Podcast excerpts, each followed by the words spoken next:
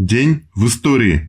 20 апреля 1933 года по инициативе Максима Горького в СССР стала выходить в свет книжная биографическая серия «Жизнь замечательных людей».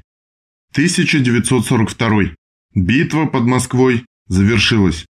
20 апреля 1942 года завершилась Московская стратегическая операция Красной Армии 30 сентября 1941 года 20 апреля 1942 года, в ходе которой впервые за время Второй мировой войны было нанесено крупное поражение армии фашистской Германии, развеян миф о ее непобедимости.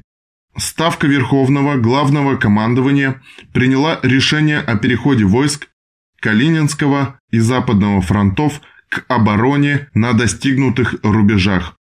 Битва под Москвой завершилась.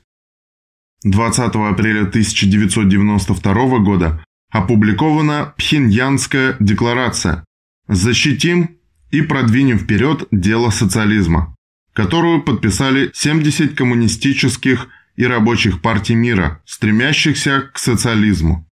По состоянию на 2017 год декларацию подписали более 300 партий из 156 стран.